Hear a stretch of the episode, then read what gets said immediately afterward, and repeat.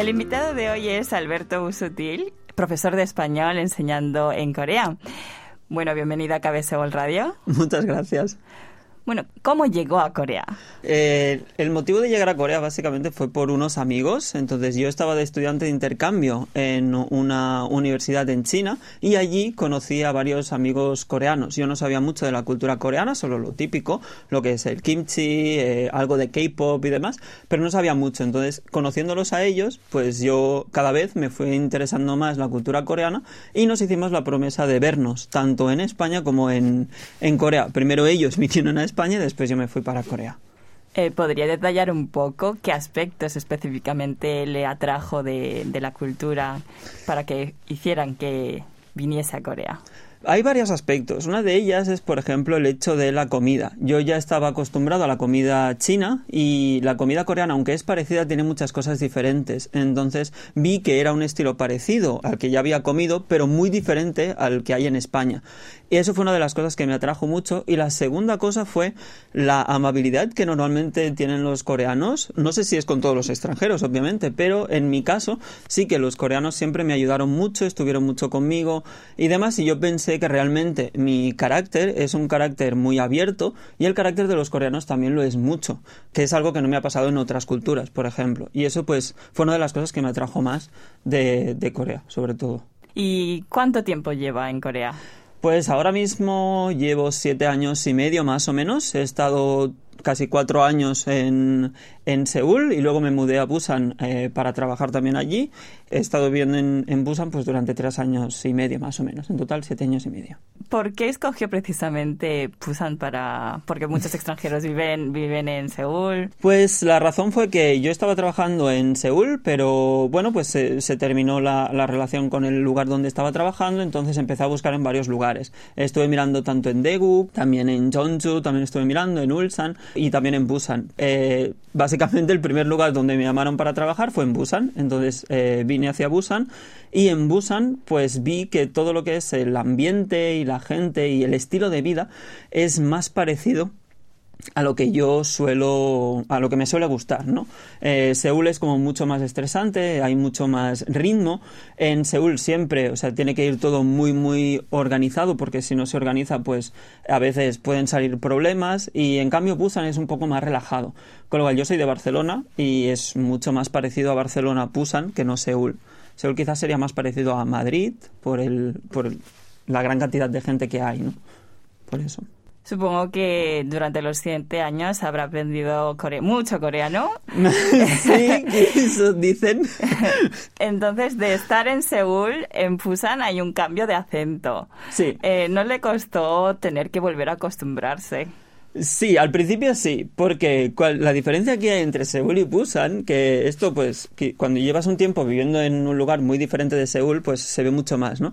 Y es eh, no solo el acento, sino que mucha gente en Busan no, no, ¿cómo lo diría? No en, entiende el inglés, pero a, a, la hora de hablarlo muchas veces tiene como un, cierta vergüenza, ¿no? Por el tema de los errores, no quieren hacer errores, etcétera. Entonces, yo he tenido que adaptar mi forma de enseñar y he tenido que adaptar mi vida realmente a lo que es el acento de Busan.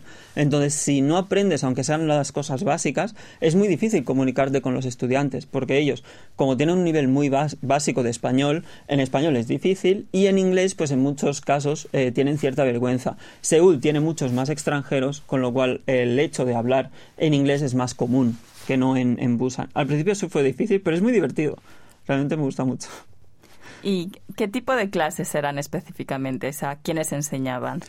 Pues en cuanto a estudiantes he tenido de varios tipos. Eh, hay tanto estudiantes eh, niños, he llegado a tener niños, he tenido también estudiantes de que son trabajadores de empresas o he tenido gente mayor y he tenido un poco de todo y de todos los niveles. O sea, no porque una persona tenga más años significa que su nivel puede ser más alto o porque haya vivido en otro en otro país o un país latinoamericano o en España tenga un nivel mayor. O sea, muchas veces esto no suelo hacer distinción y no suelo pensar en depende de la edad o depende de dónde ha vivido, pues tiene que ser una cosa u otra. Nunca lo pienso y todos, para mí, todos los estudiantes han sido iguales y he enseñado de todos los niveles. La educación y el aprendizaje en Corea es especial. Eh, un poco más exigente, ¿no? Diríamos, hay una cultura especial. Mm. Eh, ¿Cómo ha preparado a los alumnos en este trasfondo tan especial temas de educación? Al principio fue difícil. ¿Por qué? Porque nosotros hay una diferencia que yo creo que es muy grande, que es en Corea normalmente los coreanos aprenden memorizando.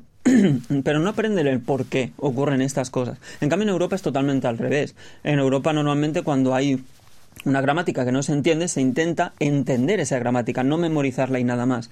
Entonces al principio fue muy difícil porque la forma que yo tenía de enseñar era muy diferente a la que los estudiantes coreanos pues eh, estaban acostumbrados. Con lo cual yo lo que hice o fui haciendo fue ir cambiando mi metodología a la hora de estudiar. Eh, una cosa que yo he visto que se agradece mucho en los estudiantes, porque no es habitual, es hacer mucho como roleplay, ¿no? Como juego de roles, hacer muchas actividades, hacer como minijuegos para aprender vocabulario, etcétera. Y eso yo creo que en, en Corea ha gustado mucho, o sea, al menos mis estudiantes, a ellos les ha gustado mucho. Y esto yo creo que es algo muy importante, porque muchas veces se enseña solo para ir a, un, a una empresa o para llegar a un punto, a un objetivo final, sin embargo no se tiene en cuenta todo lo que sería el proceso. Y yo creo que tener en cuenta el proceso siempre es mucho mejor. Y si los estudiantes se divierten mientras están aprendiendo, yo creo que aprenden más rápido, tienen más interés y no solo eso, sino que al final pues aprenden y, el resultado es mucho mejor y, vuelven a seguir, ¿no? Y la gran mayoría de estudiantes que he tenido y que tengo pues son estudiantes eh, de hace ya bastante tiempo. ¿Y usted aprendiendo coreano disfrutó? Eh, sí, sí, pero, o sea, mi forma de disfrutar es un poco especial. Yo, a mí me gusta mucho el trasfondo de los lugares. Quiero decir, no me gusta tanto eh, lo que se vende como lo que hay detrás. Yo, por ejemplo, a mí me gusta mucho la historia, me gusta mucho el tema de el por qué, ¿no? Entonces, eh, yo soy muy curioso, soy una persona muy curiosa y siempre intento hacer cosas nuevas. Y esto es lo que me ha llevado a que cada día quisiese aprender algo nuevo. Entonces había días en que a lo mejor, oh, no tengo interés en estudiar o no me apetece estudiar. Pero bueno, al salir a la calle, pues ves cosas en coreano, entonces, ay, ¿esto por qué es? Y le preguntaba a mis amigos y todo. Entonces al principio sí que es verdad que el coreano es un idioma que no es tan difícil como otros, como por ejemplo el chino o puede ser el, el japonés, pero sí que si no hubiera tenido ese interés que aún tengo eh, ese interés en aprender cosas, seguramente mi nivel de coreano no hubiera aumentado para nada. ¿Qué aspectos de Corea, de la cultura, ha sentido gran satisfacción? Yo siempre, yo siempre digo que todos los lugares son muy parecidos. Cuando vas a un país nuevo, eh, normalmente tiene muchas cosas muy, que son parecidas. Y una de ellas es que cuando tú llegas ves el primer estrato, ¿no? Ves lo que sería la superficie de ese lugar. Y esa es la parte que es la más bonita, la más genial, la más todo a medida que tú vas viviendo en un país, tú vas viendo que ese sustrato o esa superficie no es lo más habitual. O sea que normalmente la superficie es solo lo que se vende. Pero no solo lo hace Corea, lo hacen todos los países. Entonces España también hace lo mismo. España tú cuando vas, pues todo es fiesta y todo es descanso y todo es bonito, ¿no? Luego cuando ya llevas un tiempo viviendo allí, pues ves que las cosas han cambiado un poco o que no es exactamente igual. Esa es la parte en la que hay dos puntos. Una es o lo aceptas y te adaptas y intentas disfrutarlo. No intentas, sino simplemente disfrutas esas cosas que están justo por debajo de la superficie o simplemente pues piensas, bueno, esto no es mi mundo, esto no es lo que quiero, entonces yo vuelvo a mi país. Yo tengo muchos amigos que no se han podido adaptar a Corea porque el cambio cultural es bastante grande. Eh, sin embargo, pues yo, en lugar de, de quejarme, por decirlo de alguna forma, yo he adaptado toda la cultura coreana o lo que he aprendido de la cultura coreana, tanto no solo de comida, sino el trato con la gente, etcétera, etcétera, pues lo he adaptado a mi cultura. Entonces ahora es aquello de que estoy un poco entre medio, ¿no? ¿no? estoy como coreano absoluto, pero tampoco soy lo que sería un extranjero absoluto.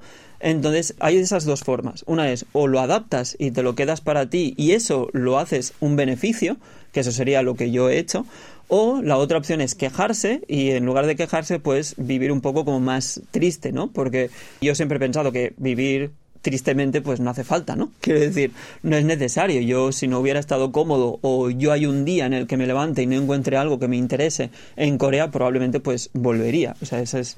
Entonces, siempre que me levanto, como encuentro algo diferente o algo que me interesa, yo esto lo veo, digo, ah, bueno, puede ser bueno, puede ser malo, pero esa es, su cultura, es la cultura que se tiene aquí. Entonces, la acepto y ah, una vez la he aceptado, pues entonces ya conozco dos culturas y eso creo que es algo muy bonito.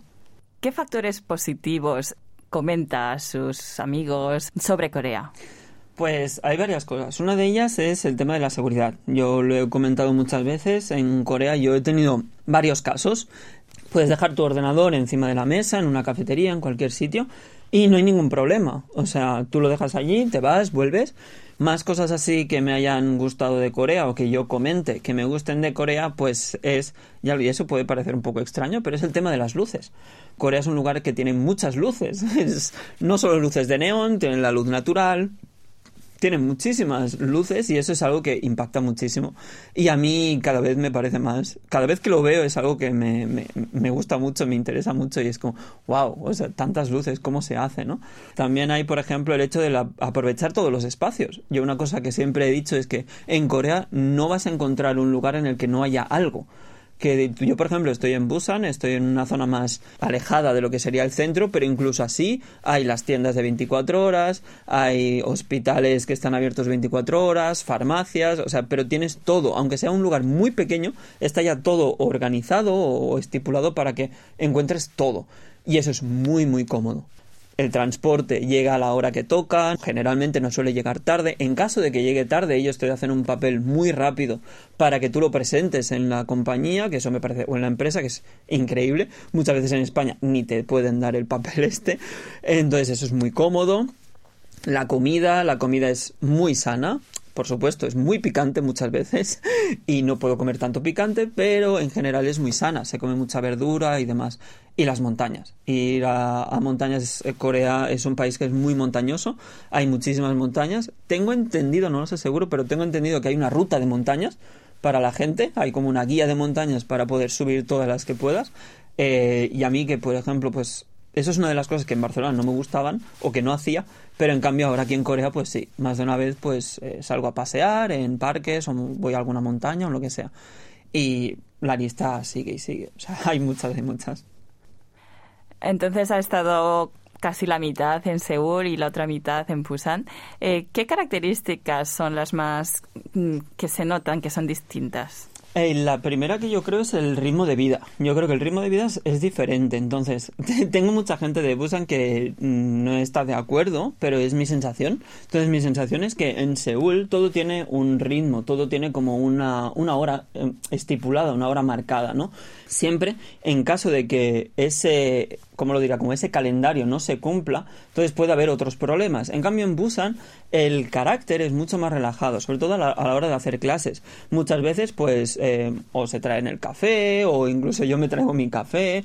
Si nos quedamos 5 o 10 minutos más, pues tampoco no pasa nada. Es todo con muchísimo más relajado. En, en, en Seúl, sobre todo, normalmente el horario es, si tú haces una clase de 9 a 10, es exactamente de 9 a 10. Si tú llegas a las 9 y 2, 9 y 3, pues hay muchos estudiantes que no les gusta porque el horario es muy organizado, ¿no? Por ejemplo, la hora de comer. La hora de comer normalmente en Seúl, pues si es a las 12, pues solo se tiene una hora para comer y es una hora para comer y café, con lo cual no hay mucho más tiempo libre para hacer otras cosas. En Busan normalmente es un poquito más relajado. Aunque seas trabajador de oficina, suele ser, bueno, pues si no me tomo el café aquí, pues me lo llevo a la oficina y me lo tomo en la oficina y no, hay, no pasa nada, ¿no? Es como todo mucho más relajado, es mucho más tranquilo.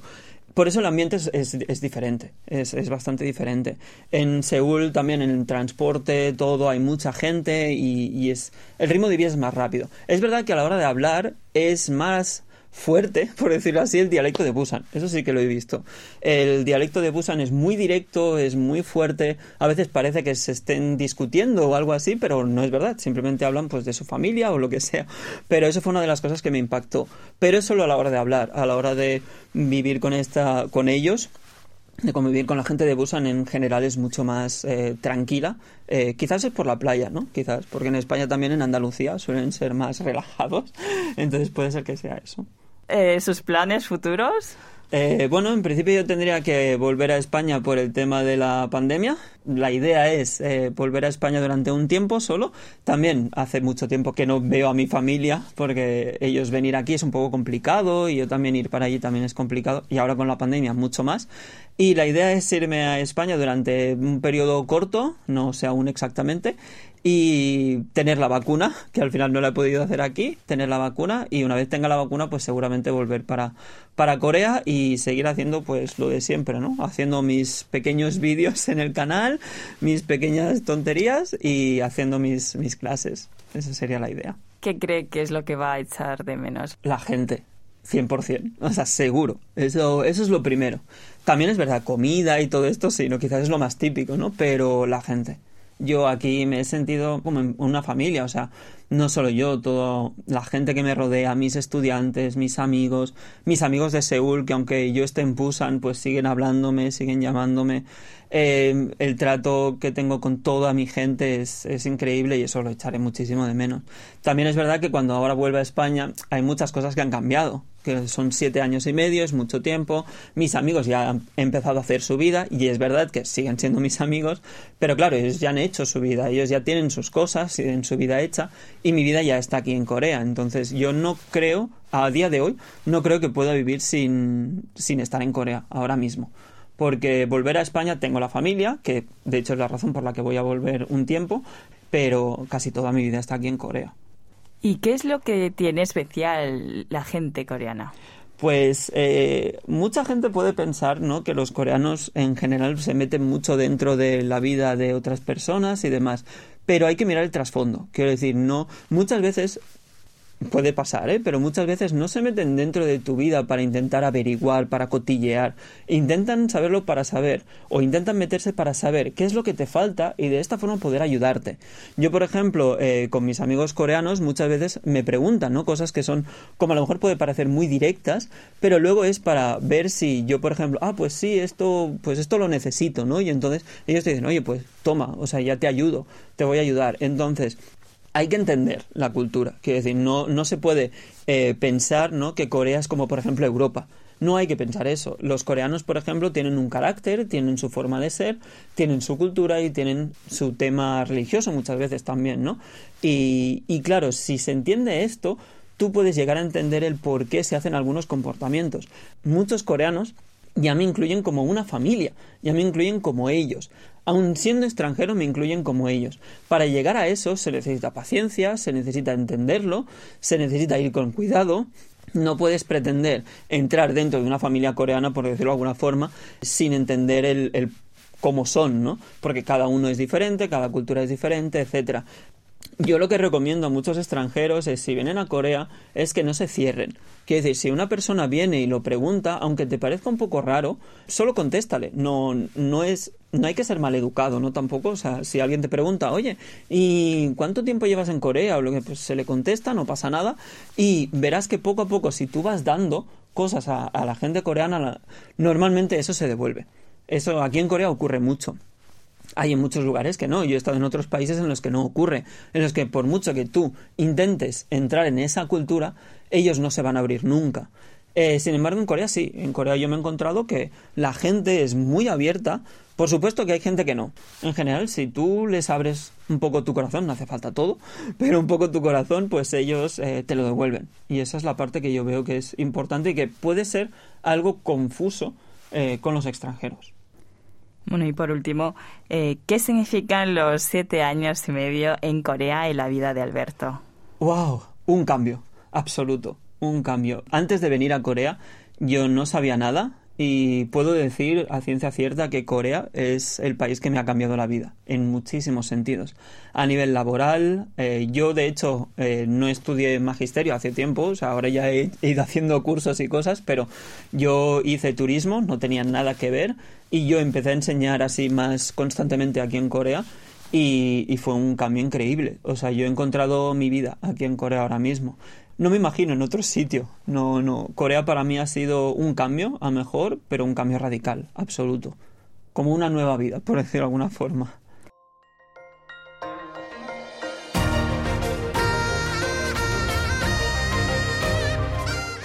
Acaban de escuchar el podcast de KBS World Radio.